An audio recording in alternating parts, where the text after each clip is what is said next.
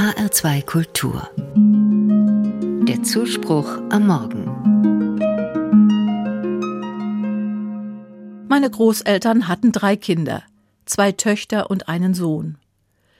Dieser Sohn wurde mit 19 Jahren in den letzten Monaten vor Ende des Zweiten Weltkriegs eingezogen und an die Front nach Russland versetzt. Er kam nicht zurück. Wie viele andere Familien haben meine Großeltern versucht, über den Suchdienst des Roten Kreuzes etwas über das Schicksal ihres Kindes zu erfahren. Alles vergeblich. Viel später ließ meine Großmutter auf dem Familiengrab einen kleinen Gedenkstein mit seinem Namen und seinem Geburtstag errichten.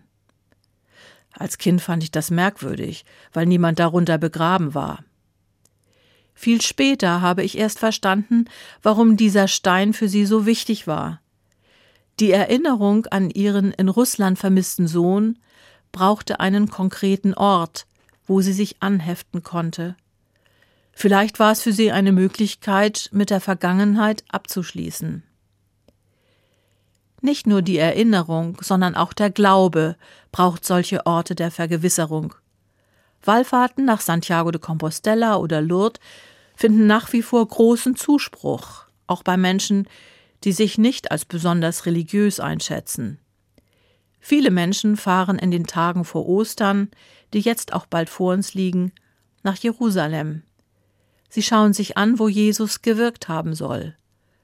Sie schreiten den Weg von der Stadt nach Golgatha ab, besuchen den Garten Gethsemane und gehen in die Kirche, wo nach alter Überlieferung das Grab Jesu verehrt wird. Es ist die besondere Atmosphäre, mit der diese Stätten aufgeladen sind, wenn man sich auf die Spurensuche begibt. Ich konnte mich ihr auch nicht ganz entziehen. Von der historischen Person Jesus gibt es keine Erinnerungsstücke, kein Wohnhaus, keine Locke. Jesus hat nichts Schriftliches oder Persönliches hinterlassen. Und wenn die frühe Christenheit nach solchen Reliquien gesucht hat, ist das meist pures Wunschdenken geblieben. Selbst die engsten Vertrauten von Jesus mussten erst einmal über seinen Tod hinwegkommen und eine eigene Erinnerungskultur begründen. Christen und Christinnen sind keine Antiquare. Sie stecken nicht in der Vergangenheit fest. Dreh- und Angelpunkt der Christenheit ist der Glaube an die Zukunft, an ein Leben, das mit dem physischen Tod nicht endet, und dass man seine Lieben auf irgendeine Weise einmal wiedererkennt. Darauf hat auch meine Großmutter vertraut. Der Gedenkstein ihres Sohnes war für sie dabei eine Hilfe. Über die Zukunft kann man natürlich nur spekulieren. Wer sich auf die Hoffnung auf ein unzerstörbares Leben einlässt, kann nichts verlieren, sondern nur gewinnen.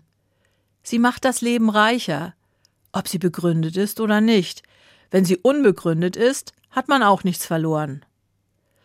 Wenn ich heute am Familiengrab stehe und den Gedenkstein sehe, dann verstehe ich, Orte sind nicht nur wichtig für meine Erinnerungen, sie sind für mich ein Zeichen der Hoffnung, dass mit dem Tod nicht alles zu Ende ist.